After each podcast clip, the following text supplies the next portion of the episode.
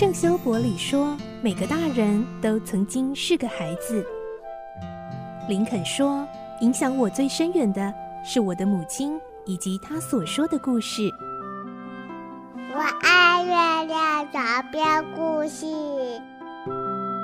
晚安，月亮床边故事。小青姐姐邀请每一位大孩子、小孩子一起听故事，不管多忙，也要和你一起听故事。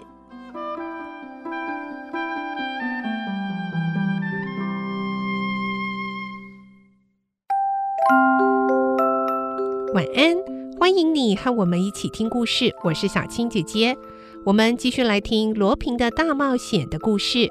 今天是第十集。哥杰队长对维克多说：“那通密告电话要他们去找一位议员雷勒姆。”来听今天的故事，《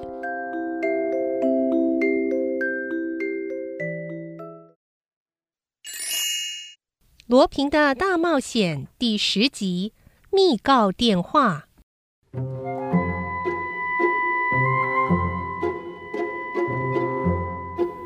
摩里昂组长向戈杰队长报告，第三个线索是一通密告电话，而密告的对象就是加修街的议员雷勒姆。哥杰队长问他：“啊，密告什么？”密告者说：“只要我们去调查雷勒姆，看他案发当天晚上在巴黎的什么地方做什么事，就会发现许多疑点。如果搜查雷勒姆房间里面那一张桌子的抽屉，”会发现很有趣的线索。那知道密告者是谁吗？呃，不知道。我一问他的名字，他就把电话给挂了。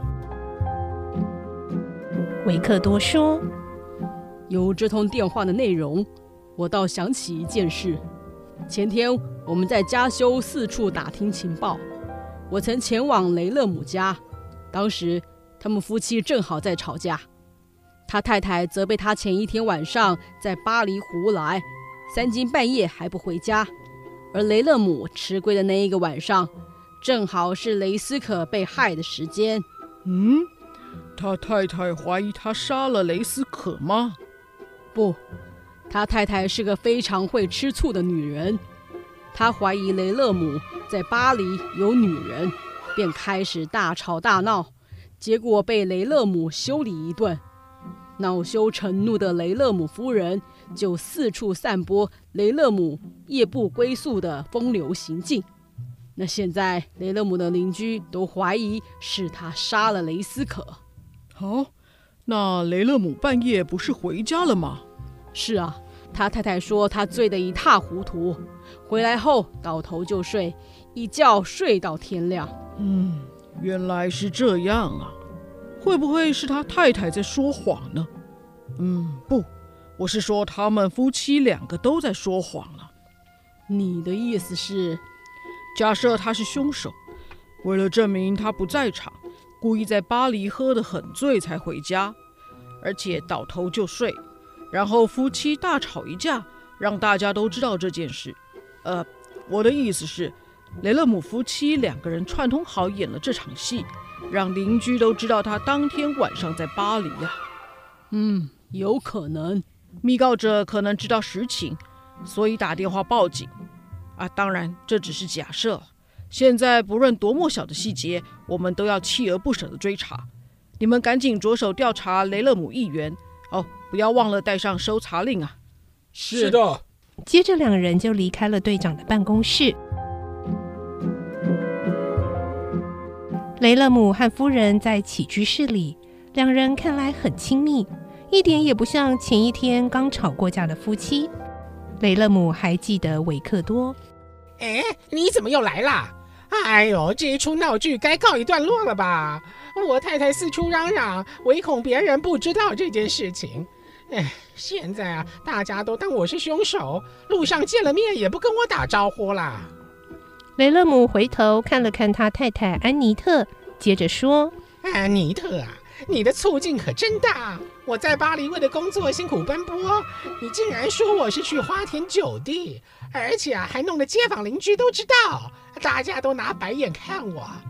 啊，现在好啦，连远景都来啦，你说该如何是好啊？他的妻子安妮特好像很不好意思，一点都不像那天凶神恶煞的泼妇。对不起嘛，雷勒姆，我那天真的是气糊涂了，才会傻傻的向街坊邻居告状，说你半夜还在外面风流。嗯，后来我想了一下，哎，你回家的时候还不到十一点呢。耶，现在你这么说，远景会相信吗？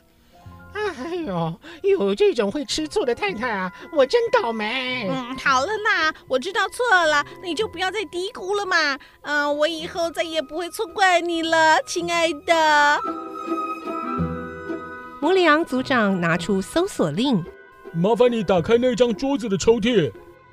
雷勒姆万分不情愿，但是看到了搜索令，也不得不拿出钥匙打开抽屉。维克多翻查抽屉，找到一个黑色小布袋，里面装着闪亮的白色粉末。摩里昂用小指尖沾了一点，用舌头尝尝。哎，这是番木鳖碱，你怎么会收藏这种毒药？我在森林里有座猎场，这是用来毒杀偷袭鸟的狐狸和野狗啊。哦，雷斯可的狗就是被这种毒药毒死的。哎，我是有听说啦，但是啊，拥有这种药的人又不止我一个。这一带的农场、牧场啊，每一家都有。嗯，雷勒姆冷静的微笑，他的妻子却流露出惊恐不安的表情。摩里昂看看他，嗯、啊，那也打开那边的文件盒吧。雷勒姆脸上的笑容立刻消失，他慢慢打开盒子的锁。盒子上层装着许多账册和文件，下面藏着一把七连发手枪。哎，这是七点六五口径的白朗宁手枪啊！哎，没错啊，怎么啦，刑警先生？雷斯可的伤口就是七点六五口径子弹造成的。哎哎，但是啊，你不能证明那颗子弹是这把枪发射的啊。我在五六年前买了这把枪之后，就从来没有使用过啊。摩里昂组长检查弹夹，发现少了两发子弹。嗯，这两发子弹是什么时候发射的？啊，我没有用过啊。但是弹夹里面少了两发子弹了。嗯，大概有人拿掉了吧。如果是发射的，枪口应该有火药味才对啊。你有闻到吗？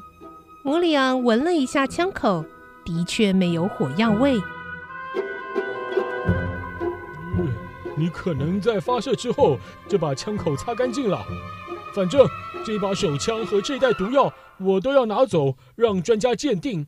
啊，请便啊，反正这也是没有用的。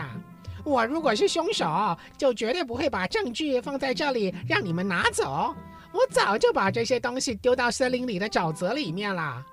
哎，老人被杀的时候，我还在巴黎呢。我太太就是为此跟我大吵，不是吗？那有人证明那个时候你还在巴黎吗？哎哎，这个……哼，你跟我们到警察局去谈谈吧。雷勒姆低着头不吭气，他的妻子开始哭泣。摩里昂和维克多将雷勒姆带到巴黎。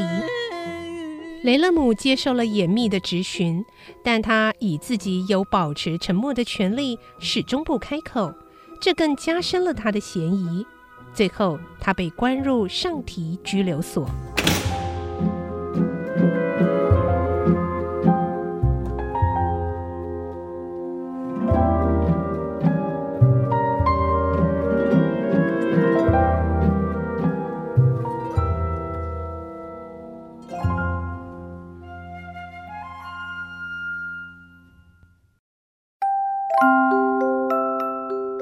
的故事就听到这里喽，明天再继续来听罗平的大冒险这个故事。